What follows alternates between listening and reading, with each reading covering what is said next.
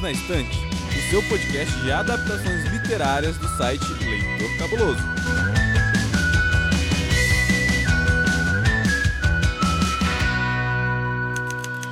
Sabia que tem livro? Bom, na verdade, o tema de hoje não tem livro, tem HQ. E se você tá aqui, provavelmente você sabe, porque esse não é o primeiro nem o segundo episódio que faremos sobre esse tema. Embora, se a gente for parar pra pensar, até que é, né? Porque hoje a gente vai falar da terceira temporada da série The Umbrella Academy. Eu sou Domenica Mendes e de volta está aqui comigo ela, a defensora dos Umbrelinhas, Aline Bergamo. E aí, Aline, tudo bem? Como é que você tá? Oi, gente, tudo bem? Ah, eu tô feliz que não estragaram minha série, né? Olha! Vamos lá, cada, cada temporada é uma emoção diferente. isso é verdade, isso é verdade. Umbrella Academy, você dá o play e você não sabe o que vai acontecer, entendeu? Uhum. Você só sabe que vai vir um fim de mundo.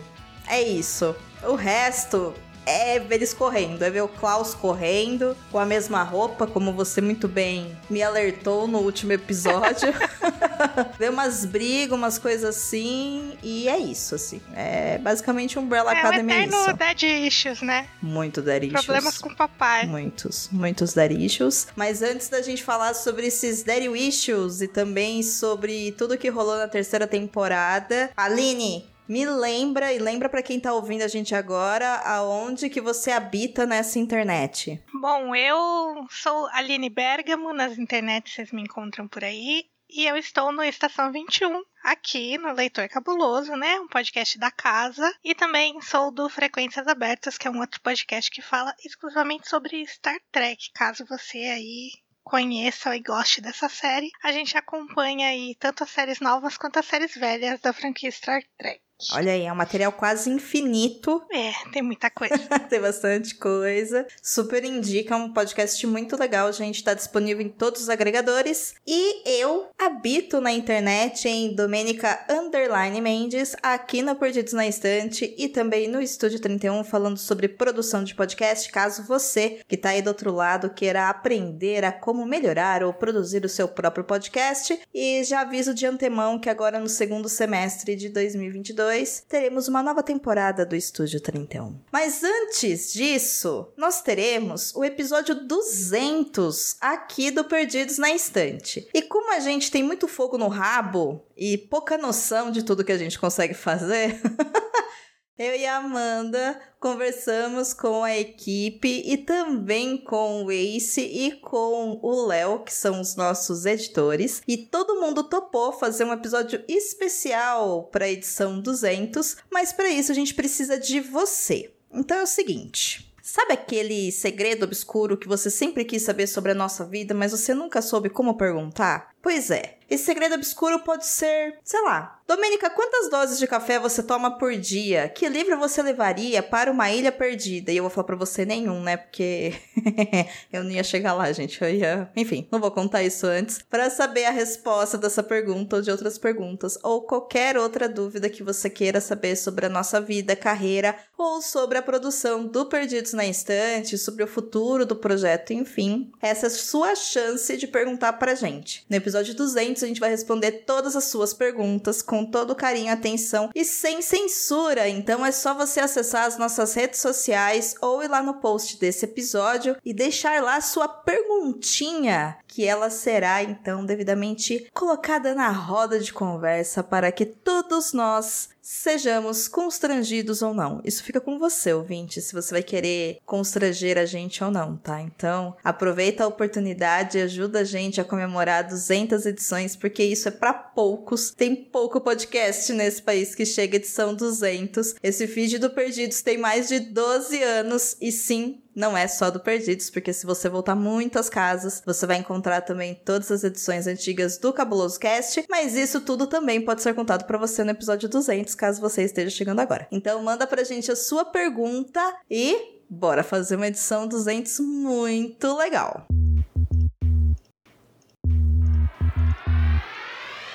Aline, eu tenho mais uma novidade a respeito do Perdidos. Você quer saber? Quero, me conta. Seguinte, você conhece a Aurelo, né? O aplicativo de podcast?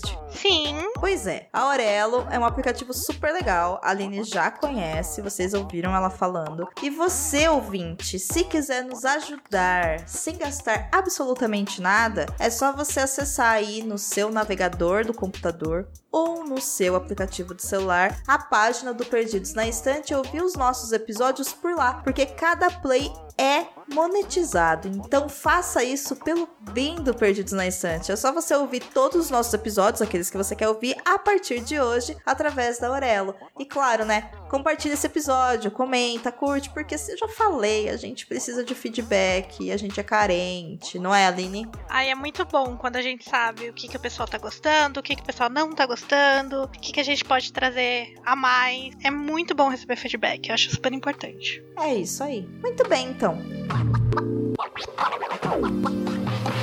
E Aline, você sabe que agora a gente tem um novo bloco aqui, o um momentinho do beijo no Perdidos na Estante, né, Aline? Ai, que fofura, né, Do? Ai, cara, é que eu sou uma pessoa que se eu gosto de alguém eu quero beijar, entendeu? É isso, assim, eu sou uma pessoa que eu gosto de abraçar, eu gosto de beijar, eu gosto de carinhos. Então, aqui o carinho, ele é em áudio mas feito com muito amor e com muita consideração. E hoje eu tenho três beijos para entregar, olha só. Uma verdadeira beijoqueira. O primeiro beijo é lá para Larissa Siriani, que indicou o nosso podcast lá no Instagram. Se você não conhece a Lari, saiba que a Lari é uma escritora muito maravilhosa. Ela tem obras incríveis nacionais, a gente tá sempre divulgando e sempre apoiando o trabalho dela. Então fica aqui, Lari, um beijo para você, sua linda maravilhosa. Beijo, Estou com saudade. Lari, eu também te amo. Todos amamos Larissa Siriani.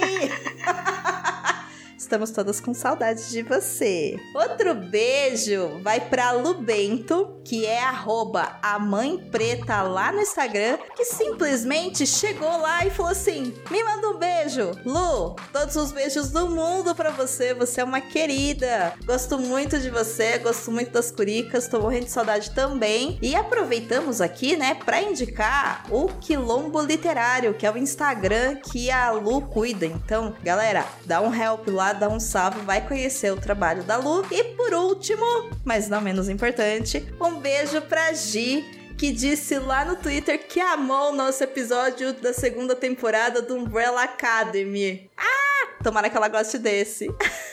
não, é não, Aline? Tomara, foi muito gostoso de gravar e eu fico muito feliz de saber que as pessoas estão gostando de ouvir. Pois é, inclusive, peraí, tem mais um beijo aqui sobre esse episódio, acabei de ver. Temos também um beijo para o nosso querido Rodrigo Hipólito, que nesse episódio sobre a segunda temporada de Umbrella Academy, ele disse que veio na hora certa, porque ele se lembrava de metade das coisas da segunda temporada. Aí depois do episódio, ele disse que estava prontíssimo para começar a terceira temporada. E eu falei, ó, oh, deu certo então o que a gente fez, Aline, foi sucesso.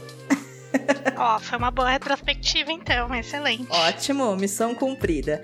E você, tem beijo para mandar? Eu quero mandar um beijo pro pessoal do encontrinho aqui de São Paulo do RP Guacha, porque eu fui de penetra na festinha lá do pessoal do Guacha e eu me senti muito acolhida e muito querida e o pessoal é muito bacana. Então vai esse beijo aí pros ouvintes que estavam em São Paulo e, e a recomendação para quem quiser conhecer o RP Guacha é um podcast aí de RPG. Cara, eu preciso repetir tudo o que a Aline falou, porque eu também fui nesse encontro de penetra.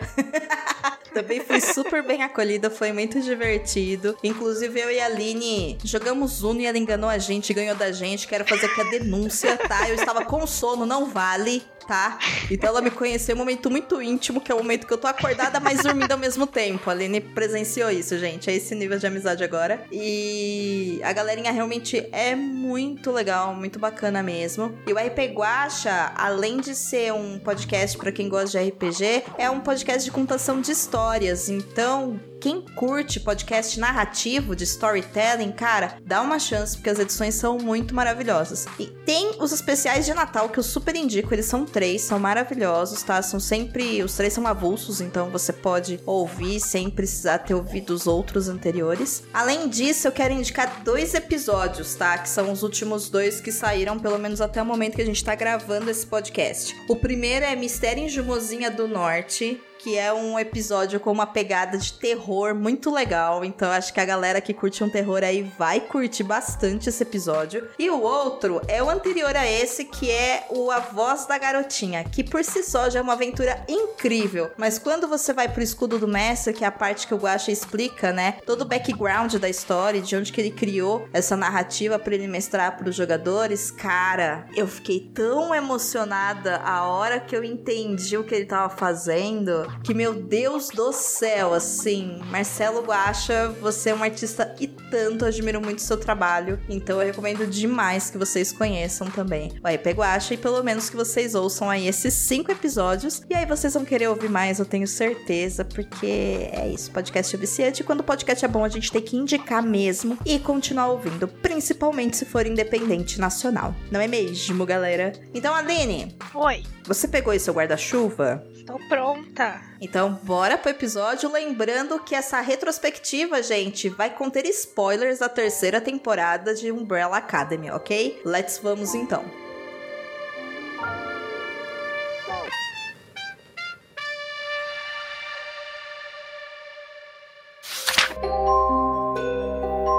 Você sabia que tem livros, filmes, boxes, séries e todo um maravilhoso mundo de literatura? Você pode encontrá-los no Perdidos na Estante.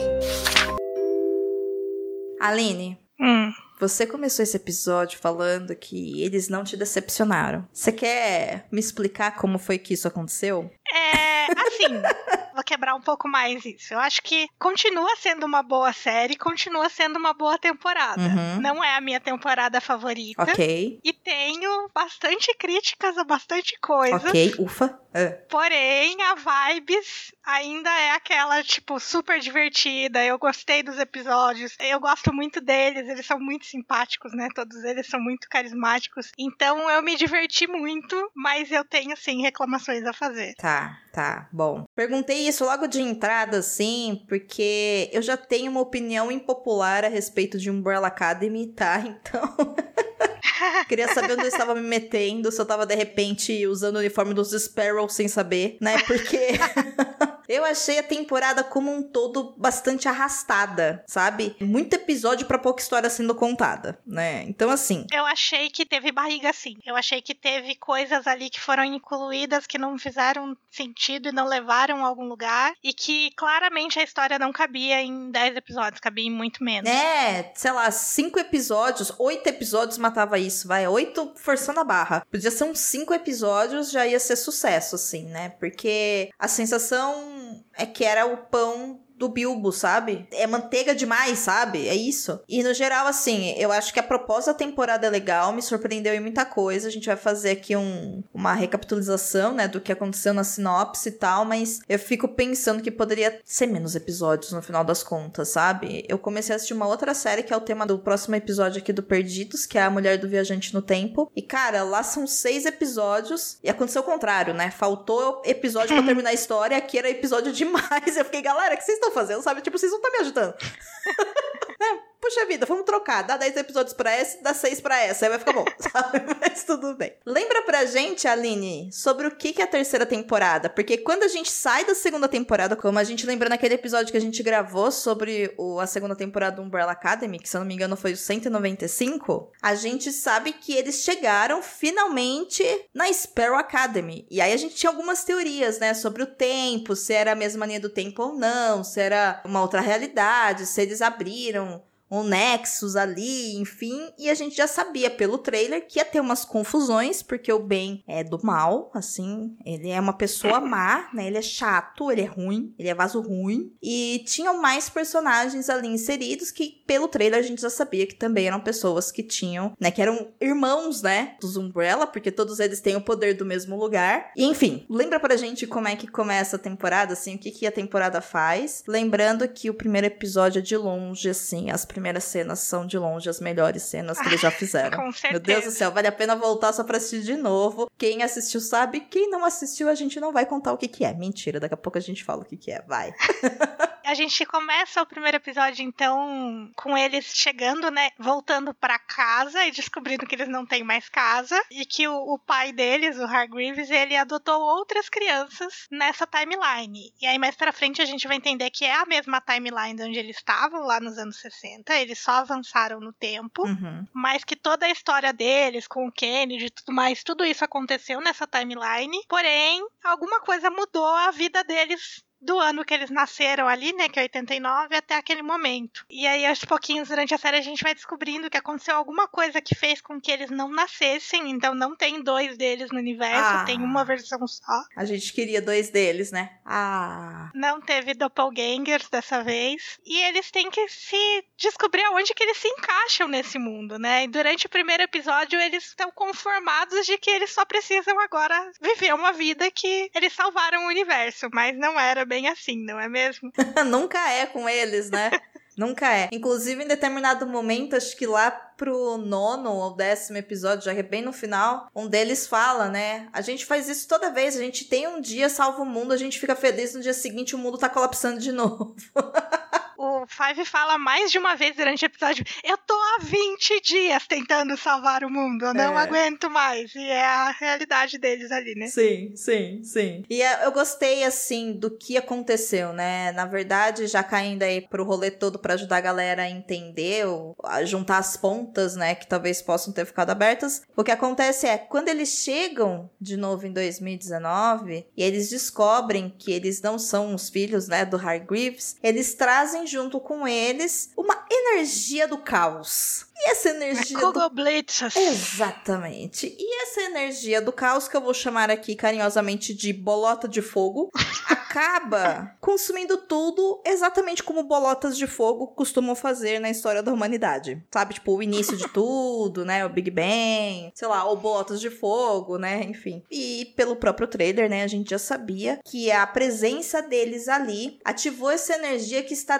desintegrando animais, eventualmente desintegrará pessoas, prédios e, obviamente, que não só isso, todo o universo, não é mesmo? Porque é isso, né? Não é só o planeta, é o universo, sabe? Assim, a coisa escalou para um outro nível, né? Eu gosto da ideia dele ser gradativa, porque traz a ideia de countdown pra gente, Sim. né? De ver expandindo. Mas ao mesmo tempo eu achei tão conveniente em que momentos do roteiro cada bomba explode, assim. Parece que não- gerou tanta tensão do tipo, meu Deus, tá acabando, não vai sobrar mais nada. Eu acho que poderia ter dado mais um senso de urgência na gente, que eu acho que eu não senti tanto, sabe? Então, mas eu acho que é por causa disso, né? Tem episódio demais pra pouca história sendo contada. Sim, porque, tipo, acho que nas duas primeiras explosões some, tipo, some o cachorrinho, some as lagostas e tal. E aí na terceira já some um, quase todos os bichos, assim. Aí na quarta já começa a sumir gente. Você fala, tipo, parece que escala rápido, mas ao mesmo tempo eles não respondem na mesma urgência, na mesma preocupação do que parece pra gente que é sério, né? Tipo, cara,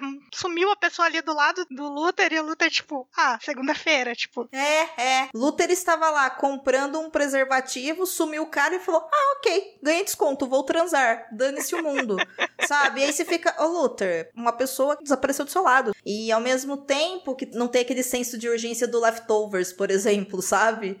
né? Que é uma série da HBO muito boa, por sinal, que tem um arrebatamento, mas enfim, isso pode até ser um tema de outro episódio do Perdidos, porque é baseado em livro também. Mas enfim, não tem esse senso de urgência, eu super concordo com você. E eu acho que em parte é porque a escolha narrativa da série é acompanhar a, a bolota de fogo, né, e as suas explosões que vão marcando pra gente o tempo, a passagem de dias, ao mesmo tempo que tem muitos episódios que são focados em cada personagem. Então, por exemplo, Uhum. a gente tem um baita de um arco do Klaus que é só sobre o Klaus. Então a gente tem um episódio inteiro do Klaus, né? Inclusive o arco dele tem algumas reclamações, umas coisas assim meio nada a ver que eu achei. Aí tem, sei lá, a parte da Alison também que é enorme. Tem a parte do Victor também que é gigantesca. Então, e sem falar, enfim, na Layla com o Diego, que foi uma surpresa bem agradável Sim. né? Então, a hora que a gente para pra olhar, essa urgência não acontece por quê? Porque fora isso, ainda tem a confusão dos Sparrow com os Umbrella, né? Uhum. Os Sparrows querem matar os Umbrella. Então eles estão o tempo todo falando assim: o mundo está colapsando, bilhões de pessoas desapareceram. Mas eu não quero ser amigo dele, eu quero brigar com ele, dar um tapa na cara dele. Ô, galera, sabe? Tipo, são bilhões de pessoas, né? E eu entendo que é para mostrar que ah, eles não estão aí para nada, mas, né, poxa, né? Aí fica difícil eu me importar também, né? Porque eu sei que esse grupo, pelo menos dos Umbrella, não vai morrer. Porque a série tem que chegar no final e tem que dar gancho pra uma próxima temporada, entendeu? Se fosse a primeira temporada, eu até me preocuparia, mas na terceira, gente, a gente já sabe, né? Que não rola. Eu acho que o grande problema, talvez, do senso de urgência também é porque a série tem três grandes conflitos. Fora os conflitos de cada personagem, ela tem três grandes conflitos. Ela tem os Umbrella versus Sparrow. Uhum. Ela tem o Harlan, que parecia que ia ser uma grande coisa e foi qualquer merda.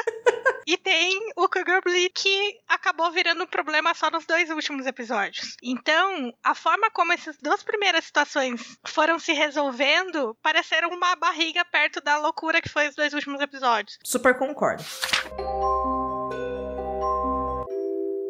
Aline, eu proponho para você da gente começar então juntando esses nós todos para explicar o que, que a série fez ou o que ela tentou uhum. fazer indo de personagem por personagem, igual a gente fez no episódio anterior. Topa? Topo, topo. Aí a gente vai dos Umbrella, obviamente, né? Se a gente for juntar os Sparrows, são muitos personagens, mas dá pra gente casar é, o que tá acontecendo com eles e com os Sparrows junto com cada personagem, porque é isso. Inclusive, eu acho que uma coisa que me pegou positivamente, assim, na série, hum. foi o fato dos Sparrows não serem tão, tão, tão importantes assim. Não, não são. Porque eu tinha um medo, das, graças às, às promos dos, dos trailers que a gente via tal, parecia que ia ter tempo todo essa dualidade Sparrow versus Umbrella e que eles seriam tão importantes quanto os Umbrella. E foi um alívio para mim ver que não, que eles estavam morrendo, que eles estavam ficando pelo caminho, porque é muita gente para dar conta. Já são, tipo, oito personagens principais, né? Os sete irmãos mais o Hargreaves. Então é muita gente para dar conta e eu gostei que eles foram simplesmente largando eles pelo meio do caminho. Deram o contexto que precisava e já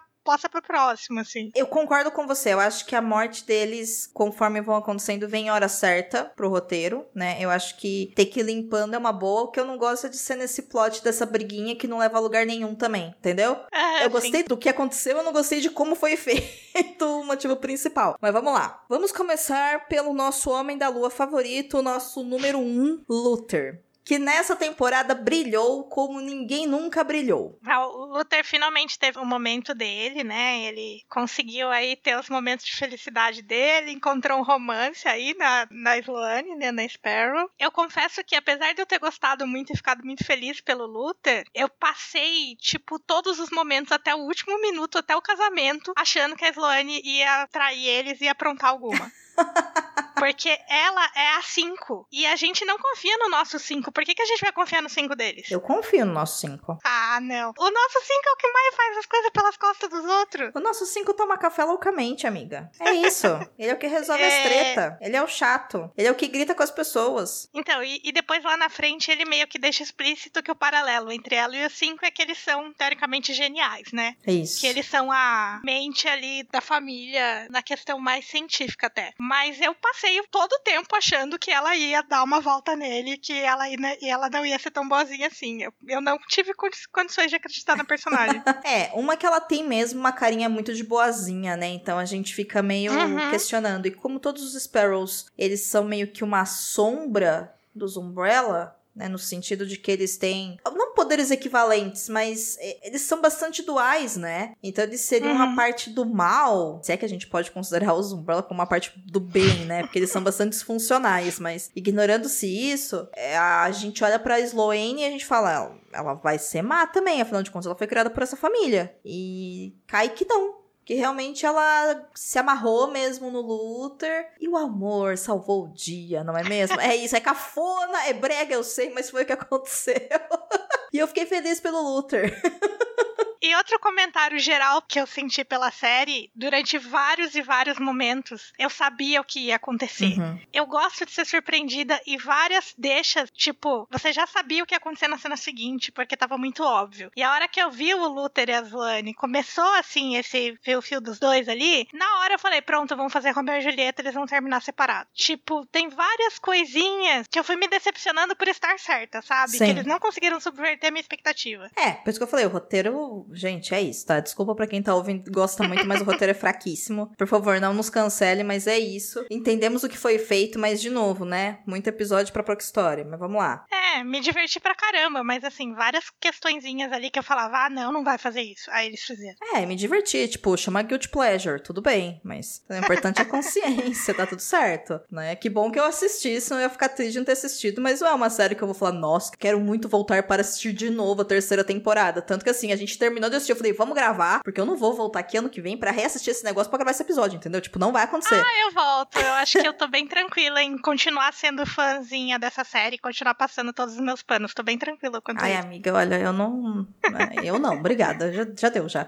Assim, que vem a próxima temporada, mas pra mim não rola ficar reassistindo essas coisas, não. Tipo, é isso. Mas enfim, o Luther, nessa temporada, a gente descobre algumas coisas sobre ele, por exemplo, que eu achei muito legal, que é o fato dele ter passado quase mil dias na Lua. E ele supera mesmo, né? Enfim, aquele affair que ele tinha com a Alison. E ele acaba encontrando o amor na Sloane, como foi dito. Tanto que os dois, no final das contas, acabam se casando. A Sloane é o número 5 dos Sparrows, como a Aline disse. E a Sloane tem um poder de levitação, né? Ela consegue tanto ela levitar como ela levitar as coisas. Ela manipula a gravidade, aparentemente, né? Eu acredito que é isso. Ficou mais chique o jeito que a Aline falou, né? Eu falei levitar, que é isso aí. A Aline está melhor do que eu nos poder. é isso. e eles acabam realmente, né? A gente vai falar depois no último episódio que aconteceu com cada um, mas a história deles basicamente é uma história de amor mesmo. E é isso. Eu gostei muito que o Luther teve uma evolução. Eu gostei de vê-lo feliz, sabe? Eu acho que isso foi uma coisa muito positiva da série. Caindo agora para o nosso número 2. O que aconteceu com o nosso número 2? Número 2, o Diego. Ai, eu amei o plot do Diego. Nosso latino! Eu já sou muito fã dele desde a temporada passada, mas acho que ele continua muito bem nessa temporada. Grandes momentos divertidos, as grandes piadas da série foram com ele. Eu acho que ele tá melhor nessa temporada que ele tava na 2, pra te falar a verdade. Sim, sim, também acho. E o que acontece com ele é que a, a Layla volta, né? E entrega um guri pra ele e fala: Toma, é seu filho, ele tem 12 anos, porque foi o tempo que você ficou fora. E é isso, se vira aí. E aí aparece aquele garoto maravilhoso, carismático, que só ele. Aquela interação dos dois, sensacional. Eu amei todo o plot dele e da Layla. É isso, a gente tem Diego sendo pai solo de um adolescente. Um pai bem irresponsável, né? Bem de irresponsável. Mas assim, divertidíssimo, né? Como ele vai evoluindo a relação que ele tem com o guri, assim, é muito legal. Diego, gente, ele é um alívio cômico maravilhoso, porque ao mesmo tempo é aquele ponto exato do latino, sabe? A gente tem uma raiva constante, mas ao mesmo tempo a gente é engraçadalho, né? Então, é uma coisa que só quem é latino sabe, funciona muito bem. Eu acho que ele arrasou também nessa temporada. Embora, já queimando aqui várias coisitas, não é da temporada, depois a gente descobre que o guri não é filho deles, né? A Layla emprestou a criança, conhecido como sequestrou a criança, não é mesmo? E ela fez tudo isso porque ela tá grávida e ela tava, enfim, com medo, né, da reação do Diego, de saber se eles iam ficar juntos ou não, se o Diego ia querer exercer a paternidade, blá blá blá. O que que acontece? Até aí, ok. E aí, a minha queixa é só para o último episódio mesmo, que o Diego resolve dar uma de cavaleiro branco pra cima da Layla e fala pra ela: Estou fazendo isso pela nossa família. E ele quer impedir ela de lutar, né? Sendo que ela é fundamental na luta. Mas eu achei que isso casa com o personagem dele, inclusive os cala-boca que ela dá nele. Mas Ah, assim, eu sim. achei que tem a ver com ele, apesar de ser irritante. Perfeito, é isso. Eu também acho que tem tudo a ver com o Diego, né? Com a personalidade dele. Ele é controlador, né? É dele isso, né? Se a gente lembrar dele desde a primeira temporada, era ele que tava ali querendo mandar em todo mundo, beleza. Mas me irrita porque, né? Mas eu olhei e falei, ugh, né? Do mesmo jeito que a Layla, a gente já pode falar dela aqui, a Layla tem esse arco mesmo, né? Ela acaba. Quando ela saiu da fazenda, ela acaba voltando e ela acaba em um vídeo, ao procurar pelo Diego, ela descobre que a mãe dela tentou matar ela. Olha que legal! Trauma pouco na cabeça dela, né? Nossa, gente, é. Aí a gente já criou um novo problema na série que é Mummy Shoes também.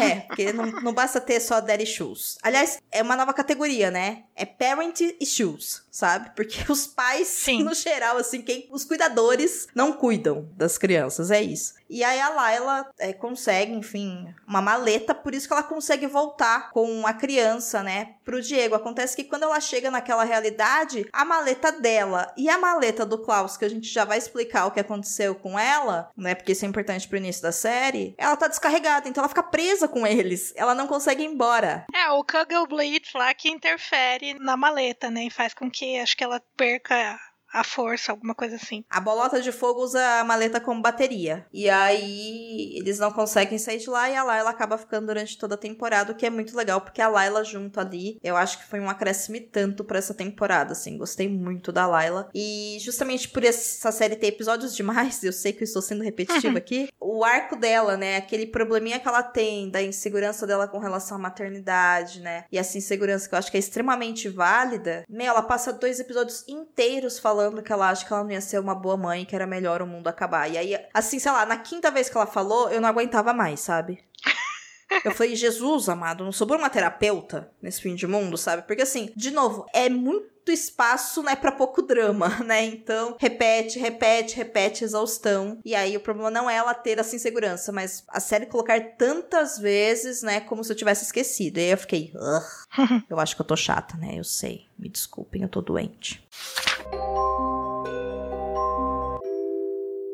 Número 3. Alison. A Alison veio dark, né? Apesar de fazer muito sentido com o histórico dela e com o que ela vinha passando, né? Ela, ela volta pro futuro, descobre que ela nunca teve uma filha, então a filha dela não existe, o marido que ela deixou para trás já morreu, porque ficou lá nos anos 60. E aí, o que me incomodou foi que o nível de dark dela desbalanceava totalmente do resto da série. Parece que ela tava numa outra série. Concordo. Eu acho que a Alison, para mim, ela continua sendo uma personagem que ela sofre demais, assim. Eu sei Sim. que todos eles sofrem, eu entendo isso, mas eu acho que a Alison é tão desproporcional, sabe? Tipo, parece que ela apanha muito mais forte, sabe? Eu queria, inclusive, ouvir a opinião de alguma mulher negra sobre o que ela passou, porque ela fala muito, né, sobre como aquela vivência nos anos 60 mudou a vida dela e como aquilo impactou, né, sofreu o racismo e tal, porque, sei lá, eu tô falando aqui que ela teve um sofrimento desproporcional, não em relação a minimizar isso, mas eu acho que realmente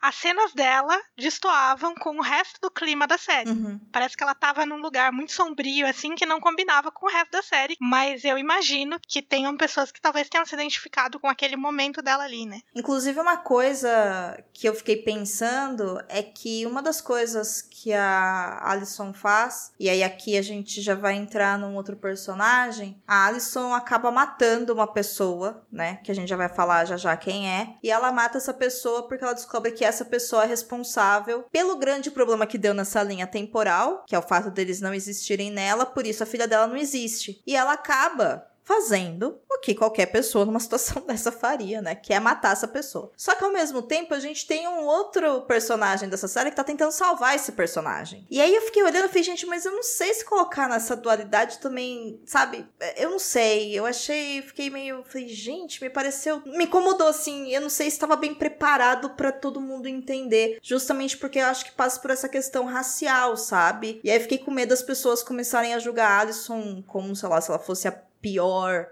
Umbrella, sim, extremamente vingativo. Sabe aquele estereótipo da mulher negra que é má, mas ela não é má, sabe? Eu tive muito essa preocupação também, né? Que eles falam que é a Angry Black Woman Isso. e tal. Porque enquanto eu assistia, eu vou marcando no aplicativo que eu assisto, que é o TV Time, e eu vou lendo os comentários das pessoas que assistiram também. E muita gente tava reclamando que a Alison tava insuportável, que a Alison é horrível, que a Alison não sei o quê. E eu acho que em, em algum nível, sim, ela pode ter pisado nesse estereótipo. E aí é complicado porque a segunda temporada colocou a gente pra olhar pra Alison como uma mulher preta que não tinha voz na década de 60, cara. E olha o poder disso. E aí nessa, me parece que eles perderam a mão e jogaram a gente pra um lugar que eu fiquei olhando e falei, eu não sei se a galera vai conseguir aceitar muito bem isso não, sabe? Não sei uhum, se eles vão entender. Eu concordo. Não sei, assim, fiquei meio incomodada com isso. E além dela ter matado um personagem, ela também faz uma outra coisa que, tipo, sei lá, na, pra mim, como mulher, me impactou muito mais, que é quando ela força o Luther a beijar ela. Ah, sim. Que aquilo é, tipo, é um estupro, não tem que falar. Cara, aquela cena me chocou tanto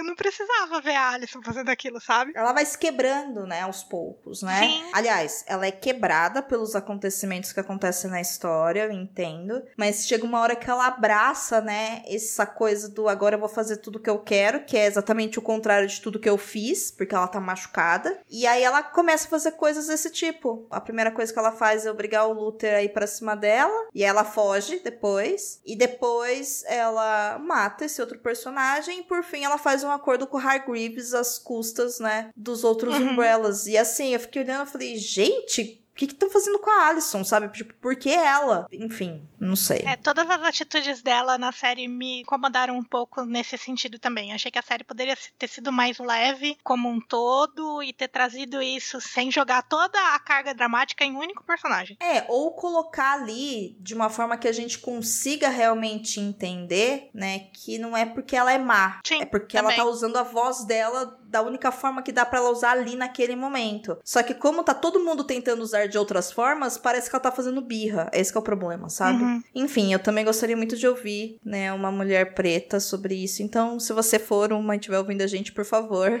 né, nos ajude a entender a sua percepção. É só comentar aí no episódio, porque eu não sei se a gente tá sendo noiada demais aqui, mas eu fiquei bastante insegura também com a opinião pública a respeito dessas ações, né? Justamente porque a série eu acho que não tomou o cuidado necessário. Mas eu posso estar sendo exagerada, né? Enfim, não sei. Número 4. Número 4 é o Klaus, e o Klaus, apesar de você ter críticas aí, eu vou deixar você falar, mas eu acho que o Klaus brilha muito nessa temporada, porque ele tá, tipo, sei lá, ele tá à vontade ali, ele tá resolvendo os problemas dele com o papai, depois ele vai ser traído bem feito, tomou na cabeça, mas eu gosto de como ele lida com as coisas, de como ele lida com os irmãos, das, das relações que ele vai construindo ali. Eu acho que o Klaus tá leve, tá divertido nessa temporada. Eu não tenho muito a falar assim, porque eu acho que ele não faz grandes coisas, mas ele é o responsável ali para reunir o pessoal, né, a hora que dá a briga e cada um vai pro seu lado. Uhum. E eu gosto da presença dele na série. Talvez tenha muitas cenas repetidas para falar a mesma coisa, né? Mas eu acho legal que ele descobriu qual o poder dele, né? Ele se entendeu mais forte do que ele imaginava e tal. Eu gostei desse processo dele na temporada. Cara, eu acho que você falou na sua resposta exatamente o que me incomoda. Eu acho que o Klaus, ele é tão maravilhoso, mas ao mesmo tempo, ele não chegou a lugar nenhum, sabe? E é isso que me incomoda. Porque assim, vou explicar antes que as pessoas me cancelem, inclusive eu mesma. Eu amo o Klaus, tá? E eu achei incrível a gente descobrir que, na verdade, o poder dele é que ele é quase imortal. Não é só que ele consegue ter contato com os mortos e ajudá-los também a se solidificar, né? Entre aspas, não conheço um termo melhor, pra cá pra eles poderem interagir. Não é só isso. Ele também pode morrer e voltar. Então ele fica pouco tempo no vazio e volta. E eu gosto do treinamento dele, achei isso muito interessante e tal. Qual que é o problema? Isso não é usado pra assim, nada de verdade, assim. Quer dizer, é usado pro último episódio, eu sei, mas ao mesmo tempo eu falei, cara, é tão grandioso tudo, sabe? Pra só isso. Mas eu acho que isso acontece muito quando você tem um personagem muito poderoso. Eu acho que todo personagem muito poderoso, ele precisa de limitações, porque senão ele vai tipo, acabar com qualquer situação de problema. Então, assim, no caso da Alison, ela é extremamente poderosa. Qual que é a limitação dela? É o medo que ela tem mesmo do poder ser maior do que ela e tomar conta dela, que foi o que aconteceu nessa terceira temporada. No caso do Klaus, é simplesmente porque ele é um besta, ele é meio bobo, ele não tem noção do que ele faz com, que, com aquele poder que ele tem na mão. Então, mas não é isso que eu tô falando. Tô falando assim, na narrativa da série. O que que isso acrescentou? Tudo bem, ele volta no último episódio, ele ajuda a resolver a grande trama que é além da bolota de fogo, né? Entendeu? Tem mais coisa depois da bolota de fogo. Então, assim, eu sei que ele volta. E aí eu olhei e falei, a série também não falou pra gente que ele poderia voltar da morte sem um corpo. Esse é um ponto, para mim, é um furo. para mim é um incômodo enorme. Então. Assim o fato dele ter voltado. Então, sim. sabe, se alguém tivesse trazido o corpo dele pra cá, beleza, porque até então a gente viu o corpo dele, ele volta pro próprio corpo. Agora, se não tem corpo, como é que sim. ele volta? Aí eu fiquei, ué, peraí, existe uma diferença entre você ressuscitar, caralho, e você reencarnar na idade que você tava, né? Tipo, é outro rolê, sabe? Tipo, é inclusive outra religião, gente. Calma aí, sabe? Né? Não, eu concordo com você. Esse é um ponto que é, é um dos pontos que para mim não tem nenhuma justificativa de por que aconteceu. É, eu acho que eles forçaram muito a barra, assim, sabe? E o Klaus, ele é muito importante nessa temporada, porque ele tem. Ele tá lá chapado e tal, e ele encontra um canhoto com um cheque e descobre que o Hargreaves estava dando grana. Aliás, não é nessa temporada que ele vê, né? É na anterior, mas enfim. É, na verdade, é toda uma história que há muitos anos atrás ele descobriu o nome da mãe dele, mas ele nunca foi atrás. E aí ele escondeu esse papel com ele. Por algum motivo, esse papel tá dentro do sapato dele desde a primeira temporada. e agora ele tirou o papel e falou: Olha aqui o nome da minha mãe. É isso que aconteceu. E aí você descobre que esse é o papel que mais dura na face da Terra.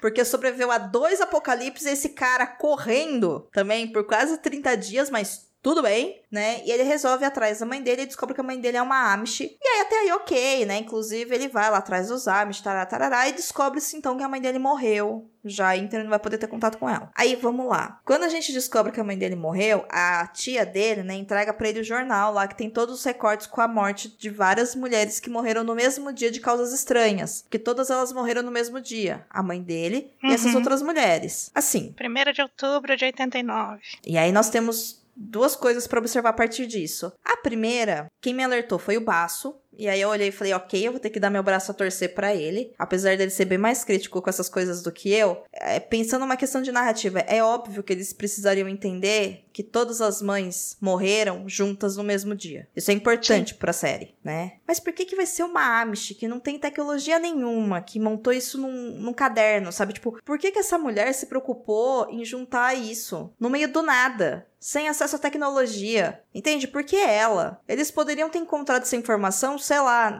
no hotel, igual o restante do pessoal encontrou, igual o Victor encontrou que a Cici já tinha morrido uns anos atrás, sabe? Uhum. Porque a tia Amish, sabe? Puta trampo, assim. Porque essa escolha? E aí você olha e fala, é só porque tinha que colocar o Klaus, né, num lugar diferente para talvez explicar o porquê que ele é tão diferente dos outros personagens, né? Sei lá, porque isso já tava, sei lá, na genética dele. A gente não pode esquecer que isso é uma série americana, né? E estadunidense tem esses rolês. Acho que foi isso. Não. Eu acho que eles precisavam de uma cena impactante da das vacas morrendo. Foi por isso que eles levaram ele pro meio da fazenda. Nossa, piorou então. Tá bom.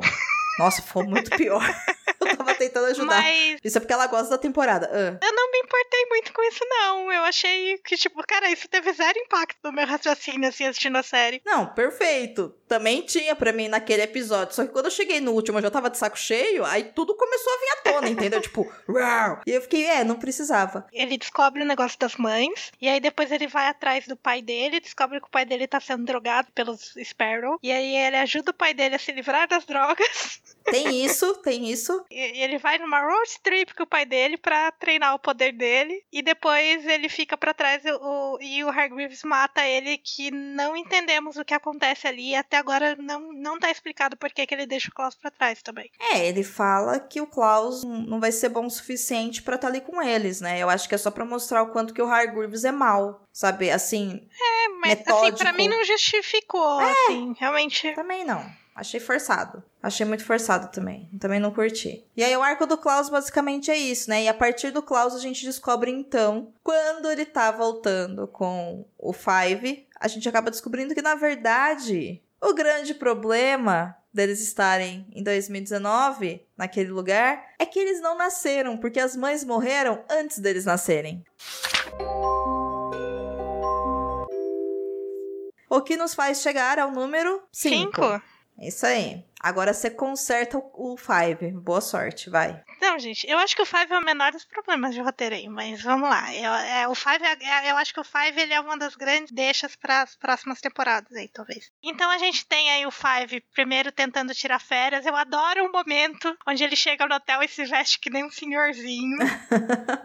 e o chapéuzinho, o coletinho, eu acho aquele momento sensacional. E aí, beleza, e depois ele encontra lá, eles bolam um plano e ele consegue voltar para a comissão. Apesar do Kugel Blitz e tudo mais, eles conseguem voltar para a comissão. E aí lá eles descobrem que a comissão também está destruída, que o, a, a, mudança no tempo também, né, impactou a comissão. E eles descobrem que é o único lugar onde sobrou lá dentro é uma sala secreta onde está o Five de 100 anos no futuro, que é um velhinho e que tá lá, e ele dá um conselho pro Five que é não salve o mundo. E aí ele fica com aquilo na cabeça, tipo, ah, já tentei salvar o mundo duas vezes, ele mandou não salvar mais, então não vou salvar mais. E aí quando ele volta, ele meio que vira o, o antagonista, né, do Hargreaves ali, do pai dele, porque o Hargreaves quer que eles vão lá pro Oblivion salvar o mundo, entre aspas, e ele vem com esse conselho de que é melhor eles não salvarem o mundo e deixarem as coisas acabarem de uma vez, né? Então acho que é. esse que é o arco dele. É, exatamente. Ele vê que no corpo dele de 100 anos tem uma tatuagem com uma espécie de mapa, né? Alguns símbolos. E ele acha interessante arrancar a pele com uma tatuagem dele mesmo e levar embora. o que realmente foi de grande serventia, né, pro final da série. E aí entra no arco do Pogo tatuador. Melhor Pogo maravilhoso. Esse é uma cena pros quadrinhos também. Essa, essa versão maluca do Pogo, ela existe em algum lugar do quadrinho também. Bom demais, cara. Pogo tatuador, achei sucesso total, adorei. Super faria uma tatuagem com Pogo tatuador. Gosto muito. E aí vale a pena a gente abrir aqui um parênteses pro Pogo, porque o Pogo, assim como ele treinou os Umbrellas na linha de tempo do qual eles saíram, o Pogo era o treinador dos Sparrow. Então, ele conhece o Hargreaves e os segredos de Hargreaves, né? E aí, juntando tudo isso, junto com o que a Aline falou do Klaus, o Pogo, quando foi demitido pelo Hargreaves da Sparrow Academy, ele deixou as drogas que os Sparrows dão para o Hargreaves ficar ali, né, completamente submetido a eles, né? Bem cabisbaixo tal, sem controle nenhum de nada, sem nenhuma autonomia e tudo mais. E o Klaus também tem um arco, né? Como ele é voltado com a questão da linha do tempo, a gente já comentou brevemente sobre a maleta e a gente já falou da bolota de fogo que, né, tá impedindo eles de saírem de lá, então eles estão presos nessa linha. E aqui vale a pena a gente fazer um adendo, já que a gente tá falando do Pogo e tudo mais, para a mãe deles, porque a mãe deles também existe na Sparrow Academy, embora na Sparrow ela apenas tratada como uma simples robô ali, né, uma simples androide. E quando ela descobre a bolota de fogo, ela se torna uma devota, porque ela fala que a bolota de fogo é Deus. É isso, assim. é estranho assim, né? Essa é uma parada que não faz o menor sentido, assim, para mim, que ela é um robô, mas enfim. Tipo, não, não me impactou, mas também, tipo, cara, por quê, né? Então, eu acho que o que mais fica estranho, assim, da gente ficar se questionando o porquê, é que não chega a lugar nenhum, né? Uhum, Sabe? sim. Eu achei ok ela ser uma devota. O problema é que, assim, ela é uma devota. Em determinado momento, o Five mata ela, porque eles precisam controlar a bolota de fogo. E ela tá impedindo, porque afinal de contas você não pode encostar em Deus. E é isso, sabe? Não saiu do nada, chegou a lugar nenhum. Inclusive, ela vê o próprio número um dos Sparrows, que é o Marcos, sendo consumido pela bolota e não faz nada. Segue a vida dela plena, Uhum. feliz de robô, né? E só conta algum dia lá pros irmãos lá do Marcos que o Marcos não vai voltar porque a bolota de fogo, porque Deus, né, o levou. E aí você fica, gente, né? É, pra onde isso vai? E aí, como a gente já falou, não vai pra lugar nenhum. É isso. Número 6. Bem, que é mal. É o Ben.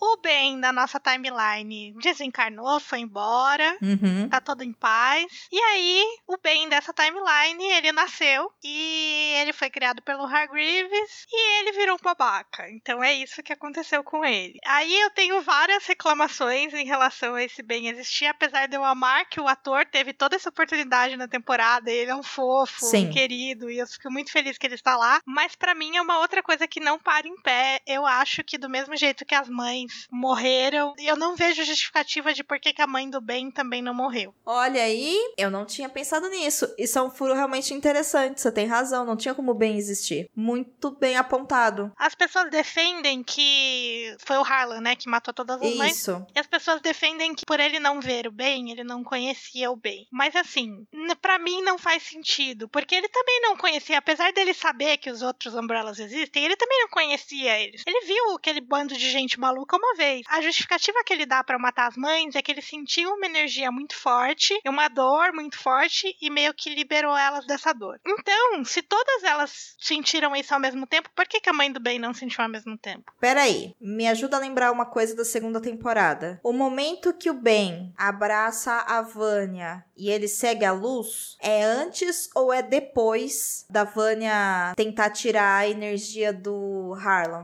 É antes, né? Ah, Porque aí tá explicado, porque ele realmente não tava lá. Porque ele já não tava mais com o Klaus. Entendi. Tá, assim. Entendi. Assim, acho interessante essa teoria da galera. Acho que é uma forçação, assim, parabéns pra quem pensou nisso, sabe? Você realmente tá querendo fazer um trabalho Faz excepcional. sentido. É, porque a série deveria colocar isso pra gente, não a gente ter que fazer esse puto exercício agora. Mas eu acho que, né, talvez se justifique dessa forma, porque se eu não me engano, o Ben vai embora no penúltimo episódio da segunda temporada, bem no finalzinho. E ela salva o Harlan, né? E, enfim, eles voltam tudo no último. Então o Ben já não tava Uhum. lá. Mas ainda assim, eu não acho que é a conexão dele com a Vânia que fez as mães morrerem, entendeu? É isso que eu tô falando. Ah, não, é, também acho que não. É Porque o que, o que que eu entendo é que, dado que as mães morreram, as entidades que iam descer e fazer aquelas mulheres ficarem grávidas encontraram outros corpos. Foi isso que aconteceu. Sim. Então, pra mim, não faz sentido que a mãe do Ben não morreu. Ele deveria morrer todas as sete e ter vindo sete novas mães com sete novas pessoas. Mas eu tô feliz que o Ben voltou porque eu falei, eu gosto muito do ator e eu acho que ele performou muito bem, que ele entregou um Ben chato muito bem. Então, estou feliz por ele ter voltado. Mas não parou em pé pra mim, na minha opinião. Sim, sim, concordo com você. Inclusive, a temporada inteira era uma coisa que a gente tava querendo mesmo ver esse bem do mal, né? Porque a gente vê pouco dele nas temporadas anteriores, justamente porque ele tá sempre ali interagindo só com o Klaus, né? Ele não tem muito espaço. E eu senti a falta dele também, concordo com você. Eu acho que o ator fez um trabalho excepcional. E apesar desse exercício aqui de reflexão que a gente fez, eu concordo que, assim, pode ter acontecido, mas ao mesmo tempo, how convenient, né? Pra narrativa, sabe? Tipo, que forçação, né? De barra. Porque, de novo, se fosse só uma coisa, né? Mas não é. O que eu tenho pra dizer sobre isso é que no fim do dia é quadrinho e quadrinho não faz sentido. Então, tudo que eu vejo que é baseado em quadrinho, eu costumo dar esse crédito do tipo, ah, velho, nada faz sentido na história em quadrinho mesmo. Eu, pessoalmente, costumo dar esses créditos, assim, só porque eu me divirto mais e tudo bem. tá certo, respeito, Aline. Vamos lá, e o bem dos Sparrow, ele tem um lance todo com essa questão da arrogância dele e tudo mais, que na verdade ele é o número dois e o que ele quer é ser o número um, né? Então, mesmo quando o número um morre, ele resolve que ele quer enfrentar os Umbrellas, ele quer matar o Harlan. Para quem não se lembra, o Harlan é o menininho que a Vânia salvou, né? O filho da Cici e tal. Que agora vocês já sabem que foi ele, né? Que matou as mães dos Umbrella, por isso que eles não existem, por isso que a Alison mata ele, enfim. Esse bem é um pé no saco, sabe? Ele é chato pra caramba, ele não sabe trabalhar em equipe, ele é super arrogante. E ele traz junto com ele a mulher Sparrow, porque eu não sei o nome dela, né? Enfim. que é a mulher lá dos Corvo. Acho é um personagem ela... bem interessante, acho bem legal. Bastante legal, gostei muito dela. Queria que tivesse tido mais tempo, assim, para conhecer ela melhor, sabe? Além dos outros irmãos, né? O rapaz lá que. Eu não sei se ele tem uma super força, né? Que as pessoas batem nele e ele não sente, ou se ele reflete. Eu acho que ele reflete. É, eu acho que é um negócio de impacto, né? O impacto volta, tudo que ele sofre a outra pessoa sente também, alguma coisa assim. Eu acho que ele reflete porque tem a cena que o Diego e o filho dele, que não é filho dele, é confuso desse jeito, que eles estão lutando, que ele joga a faquinha no cara e corta a perna do menino, lembra? Isso, sim, é isso mesmo. Né? Então eu acho que ele deve tudo refletir. Tudo que fazem para ele faz de volta na outra pessoa. É. Isso, é. e ele não sente sente, né? Mas uhum. de repente ele sente, então ele tá lutando, ele não sente nada, de repente ele tá no chão e você fala, não entendi, sabe? Se ele quer, ele cai, se ele... não entendi, gente, assim, de verdade, não entendi qual que é o rolê, fiquei na dúvida. Que outra irmã que a gente tem? A gente tem a Sloane, a gente tem o Cubo Mágico, que é o Christopher. Que não tem nenhuma justificativa, nenhuma explicação, e ele simplesmente existe e a gente é obrigado a aceitar ele. E isso é uma coisa que me incomoda nessa série, porque assim, nenhuma mulher pare um cubo. Então. Ué, mas tem uma mulher pare em cinco minutos, então eu acho que poderia parir um cubo nesse caso. Ah, e a Aline não força, sabe? Para. né? Provavelmente ele era humano e ele ficou preso lá dentro, sabe? Eu não, não sei. Pode ser, pode ser uma entidade de energia que se prendeu em alguma coisa para continuar viva. Sei lá. Muita ficção científica na minha cabeça, então eu aceito algumas coisas. Então, eu não aceito nada porque a série não me explicou, então eu não posso aceitar nada. Tudo que eu fizer é fanfic, e, tipo, não, né? Então, não sei quem é Christopher, é isso. E a gente tem a menina que salta o veneninho que fez o Footloose acontecer. Meu, o melhor poder já feito na história das séries da Netflix, cara. Melhor momento da história da Netflix. Netflix nunca mais vai pagar uma cena tão bonita quanto essa cena de Footloose. Não, não vai, não vai. Nunca mais vai ser feita uma coisa tão boa, sabe? É a melhor cena das três temporadas inteiras, cara. É muito boa. O que, que você está fazendo, Diego? Protegendo a nossa honra. Cara, maravilhoso! Maravilhoso, maravilhoso, maravilhoso. Inclusive, essa cena tá no primeiro episódio, gente. É isso. Quem assistiu, assiste de novo. Nos primeiros minutos. É. Se você nunca viu a Umbrella Academy, você, você obriga, você põe a sua mãe, fala, senta no sofá e fala: assiste esse negócio caótico, maravilhoso aqui. Tipo Exatamente. Tipo assim, você não precisa ter assistido. Senta lá, coloca lá. Episódio 1, temporada 3. Dá o play. São os primeiros minutos. É só isso. Só que terminar a dança, você pode desligar e ir embora. Ei!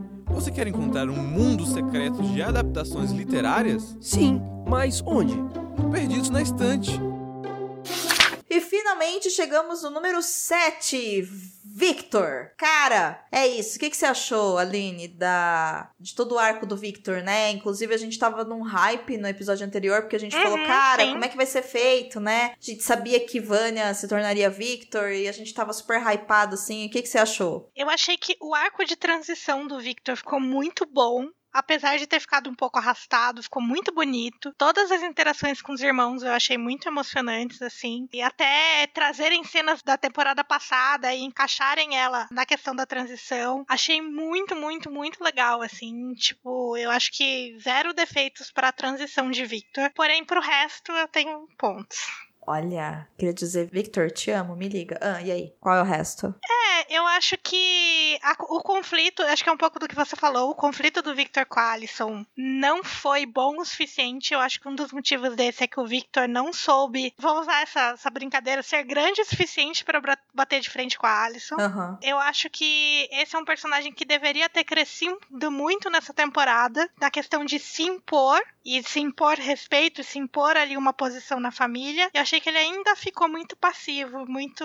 Ah, tá bom, então, assim. Eu me incomodei um pouco. Achei que ele poderia ter crescido mais, ter sido mais agressivo nessa forma de se encaixar de verdade na família, sabe? Uhum. Tomar posse desse lugar dele ali. É, eu concordo com você, né? Tanto que vários deles, em alguns momentos, né, dão aquele bullying falando, né? Ai, o que, que você tá falando, sabe? Quantas pessoas quer comparar que você matou, né? Porque ela causou o fim do mundo, né? Na primeira temporada. Ou, sei lá, você é responsável por a gente estar tá aqui, coisa assim, né? Vão sempre jogando Uhum. esse peso em cima dele. O que eu percebi, e aqui palmas para Eliote Pagé, é que quando isso acontecia, você via alguns traços assim, meio de Vânia, ainda aquela coisa meio cabisbaixa, meio, nossa, eu sou um grande erro, mas não era tão pesado quanto era quando era Vânia, sabe? Parecia mais forte, assim. Victor é mais certo, tipo, olha, isso Sim. me dói, mas eu não vou mais abaixar minha cabeça, sabe? Então, assim, eu vejo uma evolução no personagem. Mas eu concordo contigo que eu acho que falta espaço. Isso, eu vejo um crescimento, mas eu acho que a raiva devia ter sido mais. Até Sim. porque na primeira temporada o mundo acaba porque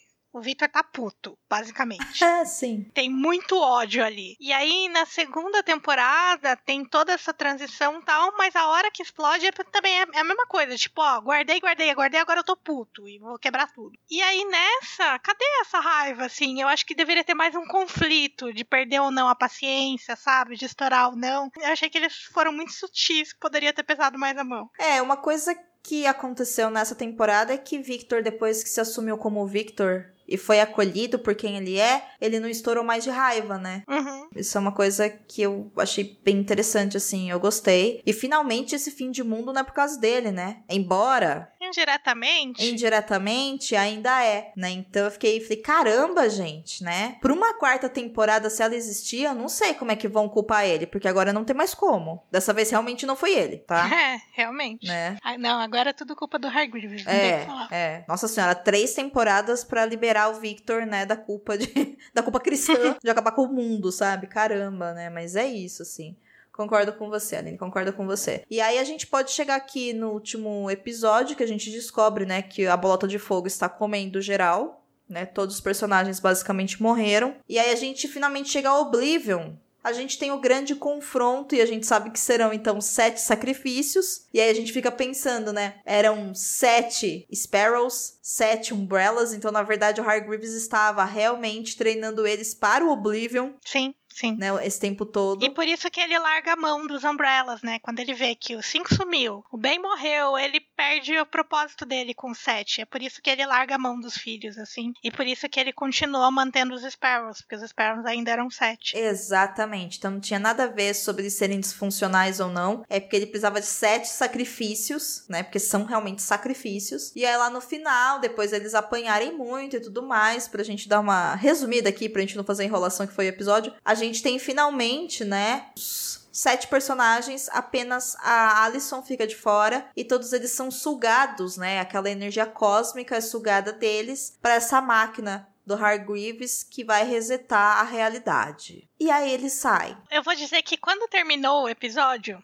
a minha reação foi ficar puta da vida. Eu fiquei muito mal-humorada quando acabou aquele episódio. Nossa. Porque Hum. não fez sentido pra mim. Eu não entendi o que aconteceu nos últimos cinco minutos. E eu não gostei do final ser tão aberto. Porque eu sou uma defensora de que cada temporada, por mais que ela vá ter uma próxima temporada, ela tem que ter um fim conclusivo o suficiente pra eu não ficar brava se ela for cancelada. Uhum. Então eu sempre fico ofendida se a série deixa um fim muito aberto. É, pra mim o problema foi eles terem entrado de volta, entendeu? Se eles não tivessem entrado de volta porque a Sloane não volta com eles, então talvez a Sloane não exista naquela realidade que eles foram, né? Aquela realidade Uhum. resetada. O que faz sentido, porque finalmente tem o 7 mesmo e o bem que tem é o bem da Sparrow, porque é o que tinha, né? O outro atravessou a luz. Agora a Sloane, ela tava realmente sobrando. Ela era daquela realidade do qual eles não faziam parte, né? Mais ou menos, assim. Eu, depois que eu, que eu fiquei puta, eu, eu reassisti o final. Tá. Fui ver uns videozinhos na internet pra ver algumas explicações, pra ver se casavam com o meu entendimento. E eu ainda não estou satisfeita com a Aslan não ter voltado. Não, amiga, assim, eu acho que é só pra dar essa possibilidade de falar, olha, é um final aberto, como você disse, né? Então acho que é só pra falar, olha, a Sloane não estava aqui, aí o Luther, como é um amor dele, ele vai atrás, e aí Uhum. tem outros irmãos, né, que vão atrás dele, o Ben vai por outro caminho, o Victor vai por outro, a Alison teve lá o final que ela queria, com a filha e com o segundo marido,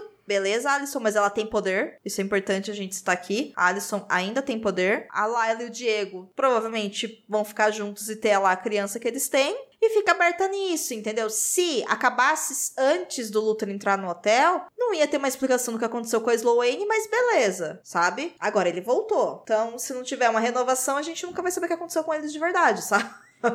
Assim, eu tô até agora tentando. Eu pensei em várias teorias, em várias hipóteses. Eu não estou satisfeita com a teoria de que a Sloane não voltou. Mesmo que a resposta for ela não devia ter nascido, porque nesse, nesse futuro alternativo nasceram só os sete originais. Não seriam oito, porque a Layla também nasce, né? É. Mas assim, mesmo assim eu não estou satisfeita. O fato da Alison ter voltado exatamente pra onde ela queria significa que o Hargreaves tinha total controle Sim, da timeline que ele estava criando. sim. Então, por isso eu não concordo que a Sloane não estava lá e eu vou bater o pé e eu vou ser a chata que vai insistir que eu não concordo. Não, perfeito, super concordo com você. Inclusive, parando pra pensar, né? A Layla volta. Apesar que a Layla era da primeira, né? Linha do tempo. Aliás, a segunda linha do tempo. É, a gente não, não sabemos por que, que Sloane não tava lá. É só pra ter uma renovação de temporada. É só isso, não tem magia nenhuma. E assim, o que que eu gostei? Eu gostei do fato deles perderem os poderes. Ah, sim, concordo. Principalmente pro Victor e pro Five, isso vai ser muito importante, porque são duas pessoas que praticamente viveram em função disso, né, nos últimos acontecimentos aí. E assim, isso também vai dar oportunidade de talvez justificar um envelhecimento do, do Five, né? Que é uma coisa que a gente precisa, porque se essa série vai continuar, o menino já tem aí 18, 19 anos e ele não parece mais que tem 13. Então, Vai fazer sentido ele, ele envelhecer. Eu acho que pode ser uma desculpa, né? Uma desculpa não, uma justificativa. Acho que pode ser uma justificativa, mas eles vão recuperar o poder de alguma forma, gente. Sim, com sabe? certeza, E aí, gente- que preguiça, sabe? Não tenho dúvida que os poderes vão voltar, eles são essenciais pra série, mas eu acho interessante eles terem essa oportunidade, sabe? Sim. De, se- de se identificar sem os poderes. De serem pessoas comuns e mundanas, né? Sim. E você acha que rola uma quarta temporada, Aline? O que, que você tá achando aí no seu radar de fã? Eu acho que se não rolar, vai ser a maior frustração da minha vida. O fã sofre. É isso. É, porque eu gosto, é por isso que eu falo, eu, eu prefiro que me deem um final satisfatório o suficiente pra que se for cancelada eu consiga respirar normalmente, entendeu? Mas esse não, não foi o caso. Eu não achei que foi um final que me deixaria satisfeita se a série for cancelada amanhã. É isso então. Aline, agora você pode pegar o seu guarda-chuva, respirar fundo, beber uma água. Você tá se sentindo melhor? Aí eu tô, eu tirei algumas raivas aqui do meu coração e agora eu vou guardar essa série num cantinho e ano que vem eu assisto de novo pra reclamar de novo, é isso. Muito bem, Aline. Muito obrigada pela sua participação aqui no Perdidos na Instante. Foi uma delícia. Espero que você volte mais vezes. Ai, muito obrigada, eu adoro gravar com você, Do, e eu acho que a gente conseguiu fazer um bom episódio, hein? Eu também acho que a gente arrasou. Ficou melhor que o final do Umbrella Academy terceira temporada. Só isso. Sabe por quê? Porque ele está tendo um final. É isso. Exatamente. Está tendo um final. É assim que se faz, Netflix. Você vira e fala assim: esse episódio está chegando ao final. Muito obrigada a você, ouvinte, que está nos ouvindo. Até semana que vem. Um beijo. Beijo, tchau, tchau. Contribua para novos episódios do Perdidos na Estante em catarse.me barra leitor underline cabuloso ou no PicPay. Se você é das redes sociais, nos encontre em twitter.com barra perdidosestante e instagram.com barra perdidosnaestantepod. Apresentação e pauta: Domênica Mendes e Aline Bergamo. Produção: Domênica Mendes. Edição: Ace Barros. Esse episódio foi produzido graças a Irechu, Aline Bergamo, a Mauri Silva Lima Filho, Caio Amaro, Carolina Soares Mendes, Carolina Vidal, Cláudia Rodrigues, Clécius Alexandre Duran, Daiane Silva Souza, Deise Cristina, Fernanda Cortez, Igor Bajo, Lucas Roberto Arraes Domingos, Lu Bento, Luciano Terra das Neves Neto, Luiz Henrique Soares, Marina Kondratovic, Marina Jardim, Melissa de Sá, Nilda, Priscila Rúbia Ricardo Brunoro, e Rodrigo Leite.